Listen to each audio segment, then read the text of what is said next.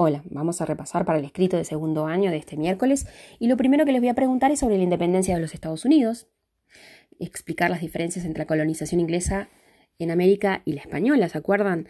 En un lado los españoles iban eh, básicamente soldados o segundones o las clases más bajas, em, eh, solos, sin sus esposas, las, mujeres fueron escasísimas los primeros tiempos. Bueno, los ingleses van a ir con sus familias, son familias que se instalan, los españoles buscan oro y enriquecerse, en las colonias inglesas más bien van a buscar, eh, muy pocos eran los que tuvieron la idea de buscar oro porque enseguida se dieron cuenta que no habían, fueron a instalarse con sus familias, a trabajar la tierra.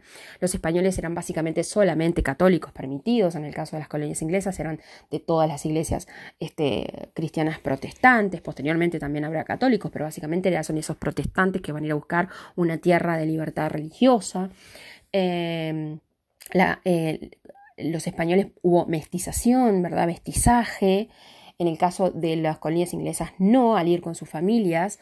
Eh, posteriormente va a estar la frase, el mejor indio es el, el indio muerto, em, etc. Algunas otras de las características que vemos en clase. Después le voy a preguntar sobre cómo comienzan los conflictos entre los colonos y los ingleses. Se recuerda que todo comienza con el fin de la guerra de los siete años entre Inglaterra y Francia, que también obviamente como son dos países que son con imperios, eh, esa guerra va a repercutir en América y ganan los ingleses, el esfuerzo de los colonos en Norteamérica es muy importante y al ganar territorio francés, los colonos le piden al rey poder expandirse al oeste de los Montes Apalaches, que fue, eh, que fue negado por el rey y para controlar mejor la situación va a crear el rey un ejército más grande que va a tener que ser financiado por los colonos y para eso sube impuestos al azúcar, al papel sellado, al vidrio, al plomo, al té.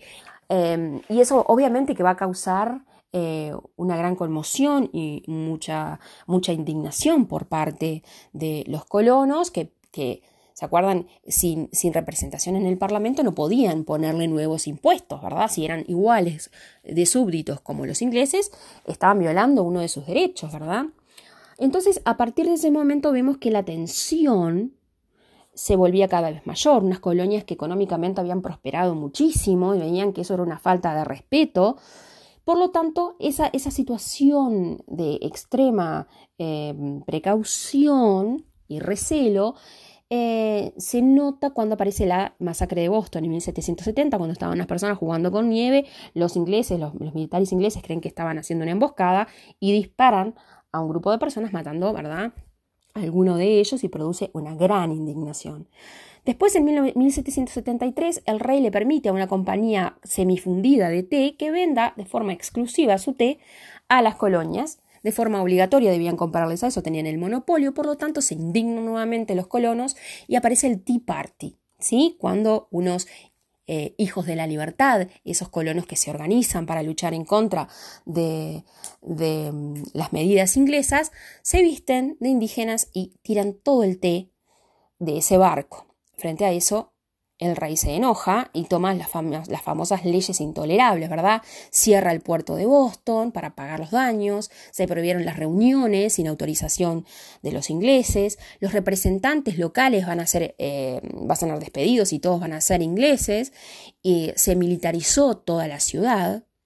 Y eso llevó, ¿verdad?, a que las demás colonias, que eran totalmente independientes entre sí, solamente tenían en común que tenían un rey en Inglaterra, también se indignan y es ahí que aparece lo que yo les voy a preguntar, la tercera pregunta, que es, ¿verdad? Cómo em, se organizan, se juntan por primera vez todas esas colonias en Filadelfia y organizan, ¿verdad? Eh, los congresos continentales. El primero, ¿sí? Eh, se organiza para pedir por favor que tome consideración de que las medidas que estaba tomando perjudicaban enormemente a las colonias, pero como no recibieron, y por favor sacara los impuestos más graves y eh, el rey Jorge III no aceptó absolutamente nada, es ahí que se reúne en 1775 el segundo Congreso Continental en Filadelfia. Y ahí hay una cosa muy importante porque nombran a George Washington como comandante jefe del ejército. Es decir, que le están mandando una advertencia a los ingleses. Washington era muy conocido, era la figura, era de las familias más importantes y un excelentísimo militar. y al no recibir ninguna respuesta se decide el 4 de julio de 1776 firmar la declaratoria de la independencia. Ya no le iban a pedir más nada al rey, sino que querían ser libres. ¿Sí?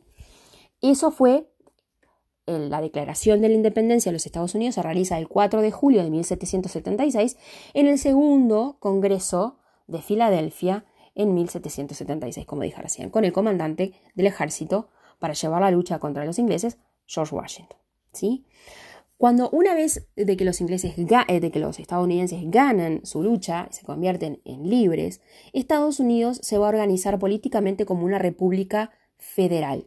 Obviamente que al principio eh, esos estados que se transforman en eh, esas colonias que se van a transformar en estado, perdón, habían organizado la lucha mediante confederaciones, es decir, eran, eran este, pactos entre las propias colonias, pero una vez que tienen su independencia, eh, están unos años sin cada una por su lado, pero se dan cuenta que la mejor forma de poder administrarse es teniendo una eh, ley en común. Entonces aparece la Constitución de los Estados Unidos que eh, lo que se hace es formar por primera vez una república federal, donde cada estado va a ser libre, independiente, con sus propias leyes, pero van a estar organizados entre todas por una constitución y un presidente. Obviamente que también van a tener tres poderes bien divididos, poder ejecutivo, legislativo, judicial, y se va a transformar en una república democrática federal. Va a ser una república federal donde todos los estados van a estar unidos por un presidente y por una constitución en común.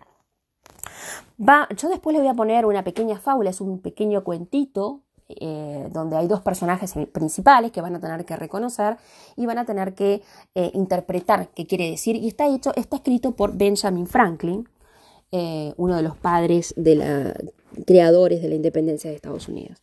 Después vamos al segundo tema, que es Revolución Francesa, y van a tener que detallar la, situación de Francia antes de la Revolución, ¿verdad? Cómo era su gobierno, que era una monarquía absoluta, de derecho divino, la economía, que vimos que tenía un montón de deudas, que gastaban enormemente, que un ejército desbordado, gastos de corte, y una sociedad estratificada con tres eh, clases bien, em, eh, bien determinadas, habían privilegiados y no privilegiados, ¿verdad? Eso lo hemos desarrollado bien en clase. Y después le voy a preguntar la obra de la Asamblea Nacional Constituyente, ¿sí? que además de tomarse el trabajo de durante dos años hacer una constitución, va a declarar fin del absolutismo, la separación de la Iglesia del Estado, la declaración de los derechos del hombre y del ciudadano y una constitución que va a marcar el comienzo de esa monarquía parlamentaria. Es el fin de la monarquía absoluta, el comienzo de una monarquía limitada por un parlamento. Y dentro de las obras de esa Asamblea Nacional Constituyente está la Declaración Universal de los Derechos del Hombre y del Ciudadano, que quiero que me analicen el título como, lo hicimos en clase, ¿verdad? ¿Por qué era universal y por qué hacemos la distinción de que habían derechos para el hombre y del ciudadano? ¿Sí?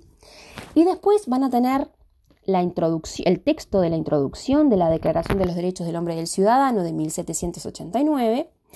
Y ahí les voy a hacer algunas preguntas, ¿verdad? Por eso quiero que lo lean son preguntas muy fáciles, muy parecidas a las que yo le hice en el trabajo de clase, ¿sí? Y léanlas varias veces para entender muy bien las pequeñas preguntas muy fáciles que le voy a hacer sobre ese pequeño texto. No se olviden de llevar el cuaderno completo, así que estudien. Chao.